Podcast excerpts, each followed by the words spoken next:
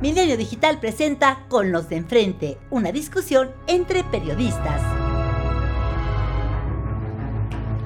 Muy buenas noches, bienvenidos a su programa Con los de enfrente. El Universal y Milenio lo preparan semana a semana con los temas del momento y sin más le doy la bienvenida a nuestros vecinos y colegas por acá, David Aponte. ¿Qué tal? ¿Cómo están todos? Elisa Lanís. Buenas noches. Héctor de Mauleón. ¿Qué tal? Buenas noches. Maite Azuela. Hola, buenas noches. Carlos Marín. Héctor.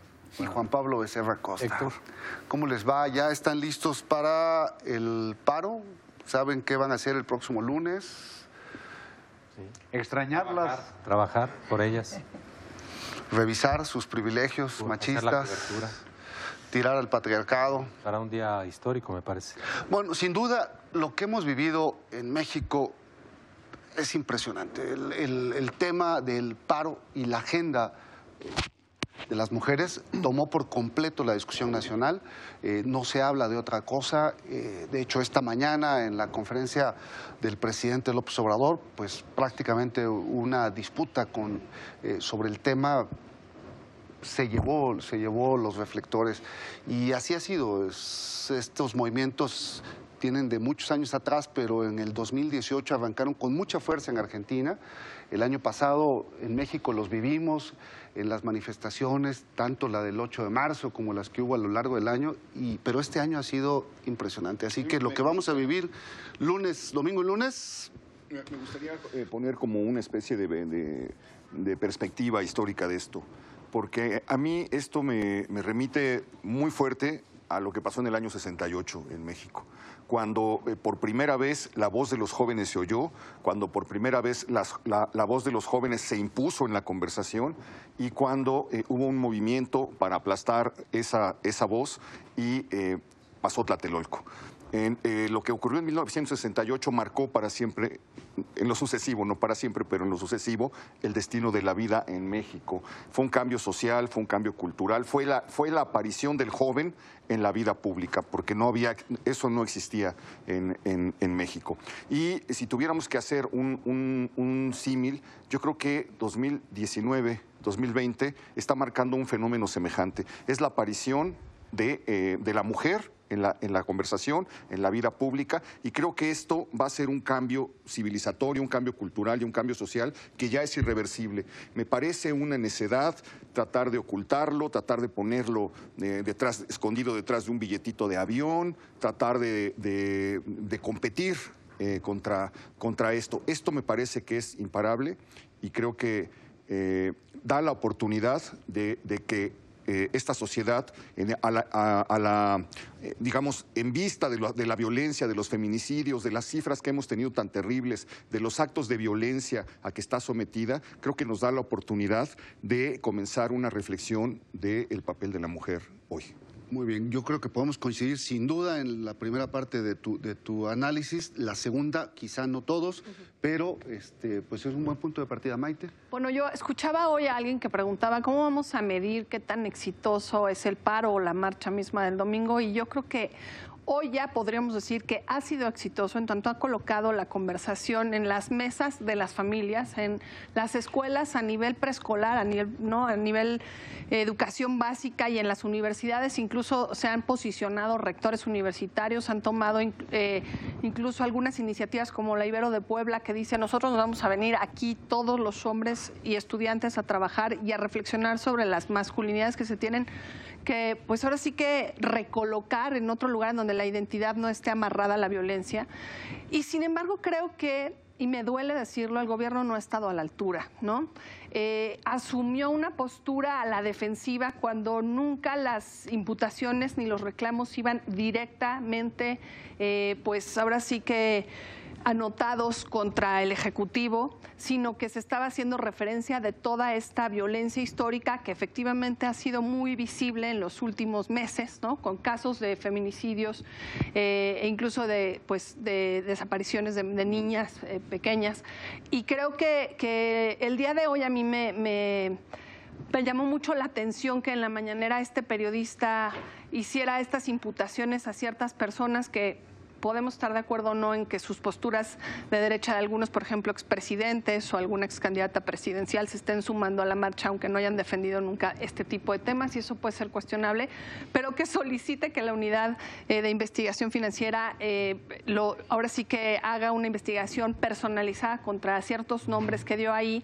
Se pudo haber quedado ahí. ¿Qué sucede? Que por la tarde ya vemos declaraciones de la secretaria de Gobernación repitiendo casi en el mismo contexto que detrás de este paro y de este movimiento hay personas con ciertos intereses y no dice que con financiamiento, que es lo que el periodista quiso insinuar, ¿no?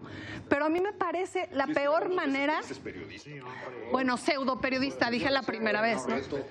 De acuerdo. Y lo que creo es que que es primero minimizar un movimiento que no tiene una, ni dos, ni tres líderes y que no tiene a nadie detrás. Es decir, es un poco repetir eh, el lenguaje patriarcal en donde si una mujer toma una decisión voluntaria es porque hay alguien detrás que le está asusando para que haga algo que va contra su voluntad. Es ridícula la postura y me duele mucho que la tome una mujer y que la tome una mujer que tiene a cargo además las políticas públicas de equidad de género. David viene de arriba, Maite. Pero bueno, me parece que esta ausencia que vamos a vivir el próximo 9 eh, de marzo, el lunes, eh, no la ha entendido, no la ha entendido el gobierno, no la ha entendido el presidente, no ha tenido la sensibilidad de, comprenderla porque cree que es un movimiento en su contra cuando no nació así, nació porque hay una violencia brutal contra ellas, porque hay una falta de políticas públicas para atender sus demandas y para, y para protegerlas. Me parece que luego cuando viene la insensibilidad, cuando el presidente anuncia que la rifa o la venta de los cachitos va a ser el, lunes, no, no sé, dice que no se da cuenta, pero me parece que es de manera deliberada para tratar de, de frenarlo. Y creo que da un paso para atrás, porque incluso hoy, hoy si ustedes revisan la prensa, los cartones, los caricaturistas, incluso los, los cartonistas que, que acompañan a este gobierno, lo someten a una crítica feroz sobre el tema. O sea, eh, casi todos los cartonistas se mofan de esta posibilidad de, de esta, eh, este anuncio que hizo de que el lunes iba a empezar. sí, bueno, pero, pero, pero, pero cuando se, me parece que cuando, que cuando se alinean todos los, los moneros. que, es, por cierto, mucho gacetillero. Y, mucha gente que lo acompaña, pues que está con él. Es cuando él se da cuenta y se, da, un, da un pasito para atrás, pero no deja de ser insensible a este, a, este, a este tema. Y lo que pasó en la mañanera es un reflejo de lo que él ha venido propiciando, la división, la división de la sociedad. Sin duda estamos ante un cambio, pues no de régimen como asegura el gobierno, sino un cambio que comienza, que nos va a llevar décadas, no va a ser sencillo, que todo lo que ha provocado el machismo en nuestra cultura, eh, pues cambie de un día para otro, ¿no? pero sí es, como apuntabas, Tocayo, es el inicio de un proceso histórico que sin duda ya hay consenso que eso está sucediendo. Me llama la atención que apenas se esté dando cuenta mucha gente que lo que entendía como gobierno de izquierda en realidad no es de izquierda. Y tan no es de izquierda, tiene una orfandad eh, de formación ideológica severa, esto que le llaman la cuarta transformación, que ha querido ideologizar el combate al crimen. La manifestación, la demostración esa tumultuaria como nunca antes de mujeres, eh, si bien no está dirigida al presidente de la República, por supuesto que entraña una severa crítica a la ausencia de una estrategia diáfana de combate al crimen. En eso no creo que haya la menor duda. Eh, discrepo un poco de lo que dijo Maite a propósito, digamos, de presidentes, digamos, de derecha respecto de algo así como su silencio frente a, los problemas de la mujer, porque todos los gobiernos desde hace muchos años han tomado en cuenta que ya tiene decenios eh,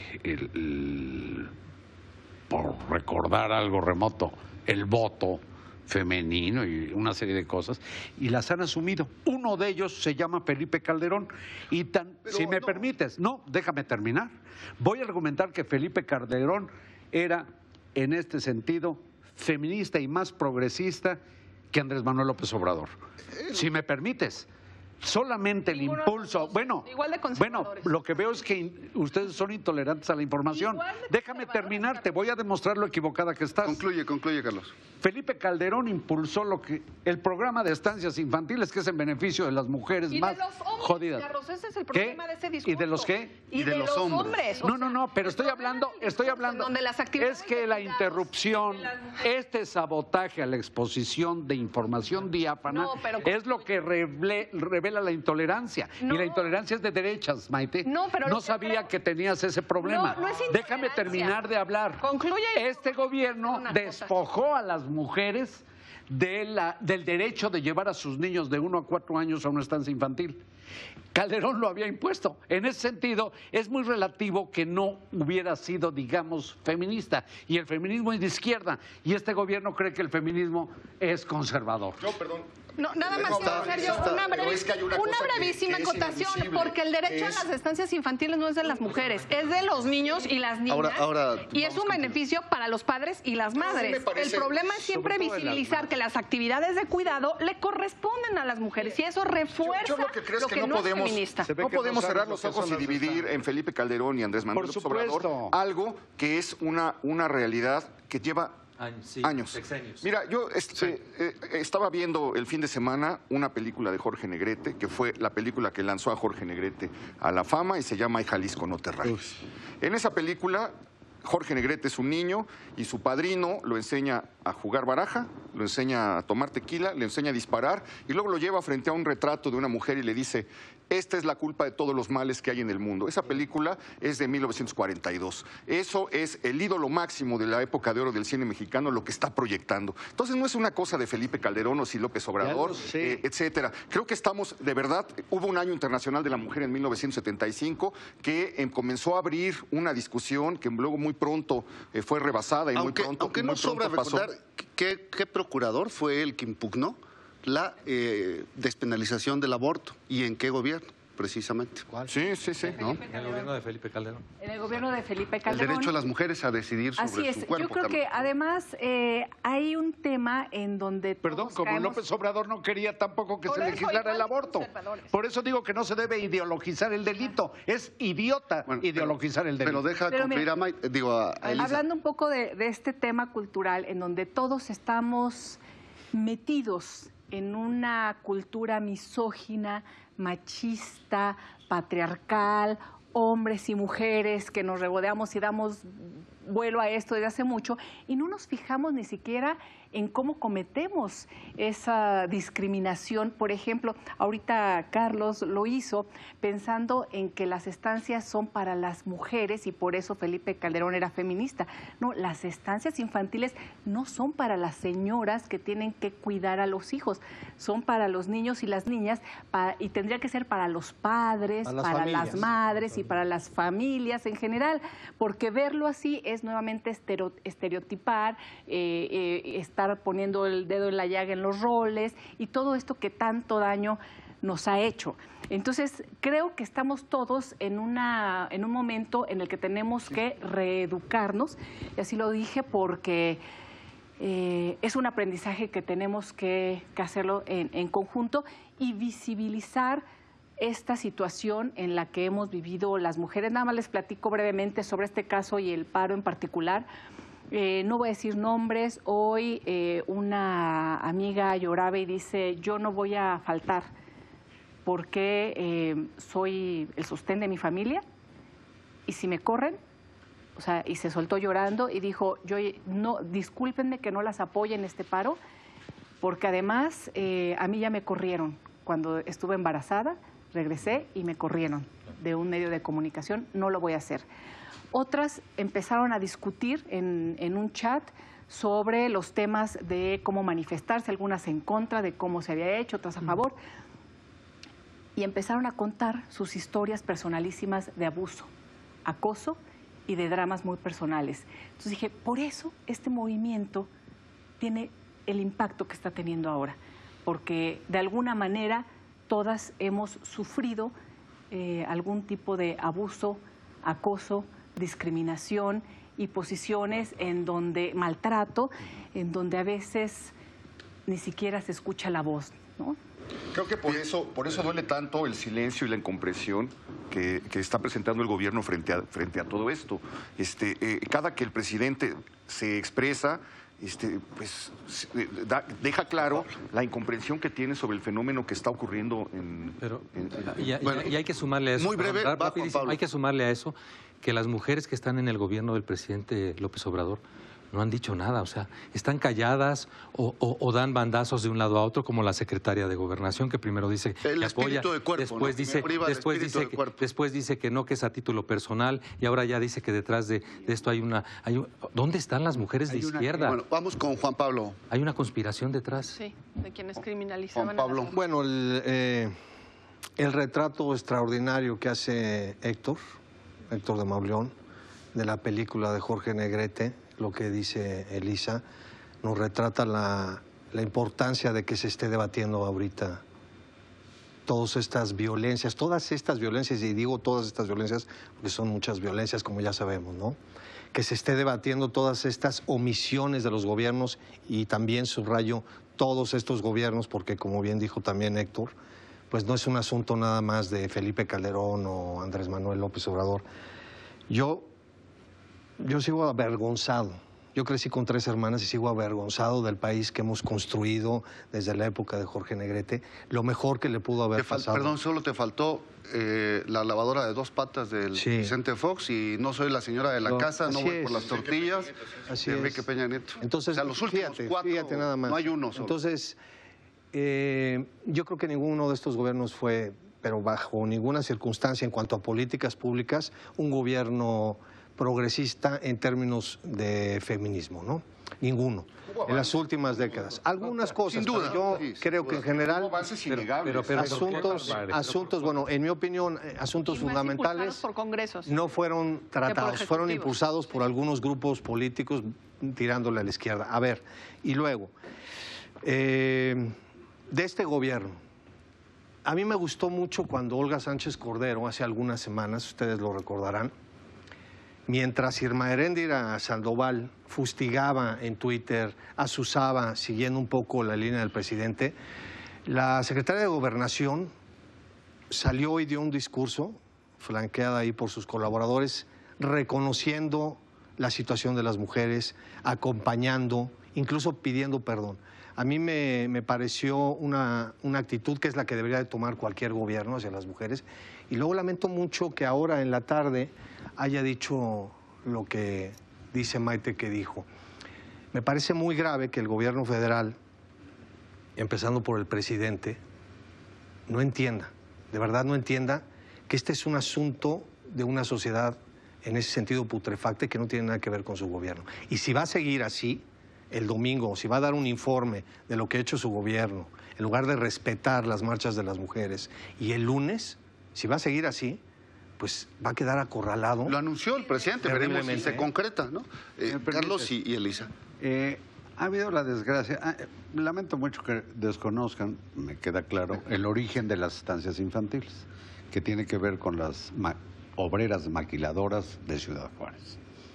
Pero más allá de eso, por eso insisto, ni para Felipe Calderón, ni para López Obrador, ni para nadie, a mí me parece repugnante e idiota ideologizar la impartición, la procuración y la impartición de justicia. Me parece idiota. Bueno, en el caso del feminismo, el feminismo, pues si se estira la liga, yo escribí un día de estos, si se estira la liga de querer ideologizar lo que sea, pues el feminismo es de izquierda, va contra lo establecido.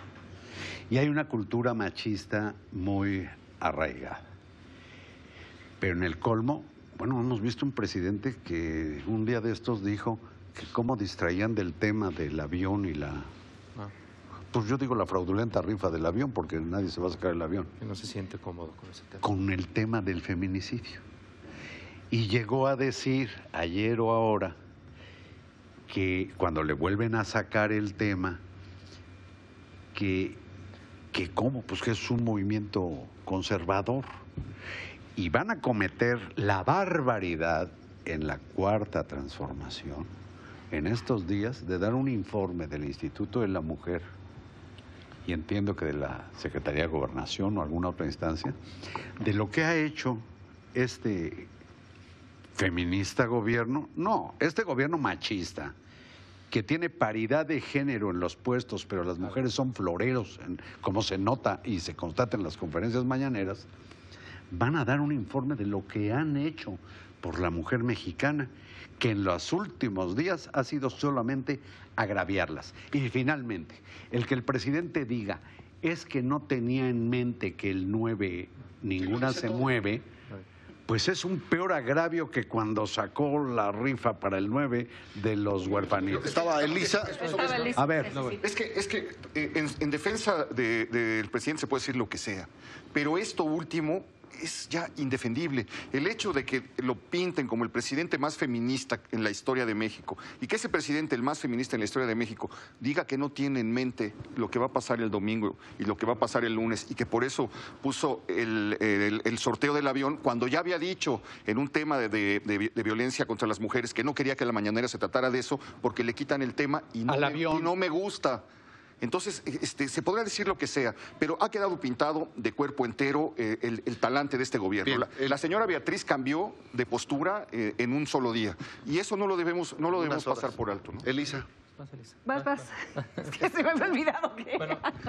Así de Yo creo que más allá de lo, de lo que está eh, haciendo el gobierno frente al tema, que además está alimentando el crecimiento del, del movimiento, me parece que está enardeciendo a las mujeres. Me parece que esta, lo, lo- reflejaba Elisa esto de los chats, y me parece que esta organización silenciosa que han venido teniendo las mujeres en estas últimas semanas, nos, va a dar un- nos van a dar sorpresas no solamente este fin de semana, sino, sino hacia adelante. O sea, están muy bien organizadas, saben Claro. lo que quieren, eh, ya, ya saben eh, si van o no a trabajar, cómo van a, de- cómo van a, cómo van a, este, a dejar esos, esos vacíos. En, en ese momento, que es un vacío de protesta, no es un vacío permanente, es- no lo queremos, pues, ese vacío permanente. Entonces, ya veremos muchas sorpresas, por lo menos en los medios de comunicación, espacios vacíos en, en, las, en, en el papel, No, pero espacios, va- sorpresas, espacios sorpresas. sorpresas. Vamos a Domingo y ver, vamos a, ¿eh? vamos a ver, vamos a ver espacios este, de televisión y de radio donde no van a estar ellas. Vamos a ver un México distinto a partir del lunes. Como dice Maite un poco, ya el, el paro ya ganó desde ahora. pero eso es previsible, sé. vienen las sorpresas. Sí. Eh, Yo siempre he dicho, este, cultura aniquila inteligencia. Es decir, culturalmente de pronto vemos a hombres muy inteligentes y no entienden que no entienden, ¿no? Porque culturalmente están Y algunas totalmente mujeres empapados. todavía, ¿eh? Sí, Sí, hombres y mujeres. No, no, no, o sea, eh, en todos estos temas de las mujeres y demás, porque decía eh, el presidente Andrés Manuel que él ha recorrido todo el país, que ha estado en contacto con mujeres, pero fíjense, hagan el ejercicio, y, ¿Pero eso y qué pido también a quienes con- nos vean, con- con- cómo eh, pueden decir que son muy feministas y muy progres, y a la hora de la hora en los actos eh, pequeños, en el día a día, están totalmente alejados de, eh, de concebir la igualdad entre hombres y mujeres. Vean las reuniones, por ejemplo, en los estados, a nivel federal. Mucha paridad, mucha paridad. No están en en, los estos puestos de días- toma de decisiones las mujeres. Mira, cuando dijo lo del cachito, la primera vez que dijo ese el lunes, había un panel de hombres en la conferencia mañanera. Eran puros hombres cuando anunció esto. Y vean, vean las imágenes para que, para que constaten el hecho de que siempre están presentes en la esfera de toma de decisiones y de poder, en su gran mayoría, hombres. Y esto eh, muestra pues también el, el desprecio a esa, a esa capacidad que, que muchas mujeres pueden, pueden A ocupar. ver, muy breves, este, Yo Maite, breve, Juan Pablo, Héctor. Ya y sin tener Carlos. demasiadas expectativas de cómo reaccionan las autoridades, el cambio va a estar del lado de la sociedad y del lado de los hombres y de las mujeres, ¿no? Las mujeres lo van a empujar, lo estamos empujando. Este, nos estamos reeducando nosotras a nosotras mismas, pero creo que los hombres tienen una enorme oportunidad el lunes de inaugurar un proceso al que llamaré de automutilación del machismo. O sea, tendrán que empezar a, a darse cuenta en pequeños actos y en pequeñas frases cómo este machismo tiene que ir cediendo. En redes, en redes sociales vi, tanto en Twitter como en Facebook, en los últimos días, varios hombres, ¿no? De, no es para tanto. A ver, son 14.165 feminicidas y asesinos dolosos, llamémosle así. sueltos en las calles. ¿Por qué? Porque solo 89% de las cifras se detienen. Entonces, ese es el tamaño de la magnitud del problema. Ese es el tamaño. Todos esos hombres violentos, eh, contra las mujeres que están todavía más grande. Bueno, nada más para poner dimensión. Quisiera hacer una acotación y que es la respuesta que vimos hoy en la mañana de cómo ponen a un palero a tratar de, eh, criminalizar, de sembrar sospechas, de dar nombres de personas que están eh, acompañando este movimiento, pidiendo que las investiguen para ver quién les paga. Si esa es la respuesta que está dando, si esa es la respuesta que está dando el gobierno, se está equivocando otra vez, como se equivocó cuando era jefe de gobierno Andrés Manuel. Está Carlos, pero le damos espacio este a Elisa que eh, estuve viendo la conferencia mañanera en Periscope en tiempo real. Las cosas que decían sobre Frida Guerrera son espeluznantes. Cuando hablamos del tema, y sacamos algún milenio al momento, lo que sea, sobre eh, mujeres, es espantoso lo que nos ponen. Bueno, lo espantoso, lo, espantoso es que las mañaneras permitan la entrada permitan la entrada de criminales de la tecla. Son sicarios de la tecla, no son periodistas. son unos pobres diablos, incluye a una mujer que por, por amable, tú le dijiste periodista a este miserable. periodista, y creo que saben que pone en riesgo a estas personas, porque hubo, hubo, hubo menciones a quienes van a ir a la marcha el domingo, y, y, hay gente que reacciona en contra y que se vuelve violenta por este tipo de motivaciones. Son amamantados Ese señor trabaja con René Bejarano, no es periodista, Maite. Pero Nos vamos, los últimos segundos. Yo no quisiera dedicarle tiempo ya a ese, a ese tema, porque la verdad es que nunca los he visto en una cobertura en la calle. Lo que, lo que quiero decir es que este, este, este tema ya aprendió, ya lo, ya lo habíamos dicho, y yo espero que en adelante esta paridad de género artificial que vivimos en el país, porque es por leyes, este se termine. Porque como dice Héctor, ¿dónde están las mujeres? O sea, están, están por cuotas solamente. Ojalá se acabe eso. Nada más no perdamos de vista eso, ¿no? Lo que está en juego es eso, es la violencia contra las mujeres independientemente de los gobiernos, ¿no? De acuerdo. Pues muchas gracias, vecinos, colegas, y hasta la próxima. Ya comentaremos el próximo miércoles aquí lo que ocurre el fin de semana. Gracias a ustedes también. Esto fue Con los de enfrente, una discusión entre periodistas. Milenio Digital, la información al alcance del oído.